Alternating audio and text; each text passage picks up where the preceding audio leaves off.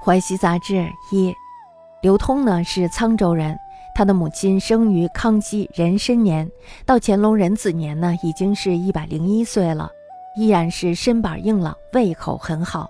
皇上屡次颁布施恩的诏书，当地的差役呢也想带他向官府申报领取尊老的粮食，布匹，他都坚决的辞谢了。去年又要为他请求表彰建立牌坊，他也坚决的不同意。有人问他拒绝的原因，老人感慨地说：“我一个穷人家的寡妇，天生命薄。正是因为我这辈子颠沛困苦，才被神明怜悯，得到了这样的长寿。一求非分之福，那死期就要到了呀。”这个老太太的见识是非常高明的，估计她这一生一定没有忙忙碌碌、意外的征求。正是因为她恬淡静和、颐养天年，才得以能够长寿的呀。刘通，沧州人，其母以康熙壬申生，至乾隆壬子年一百一岁，强健善犯。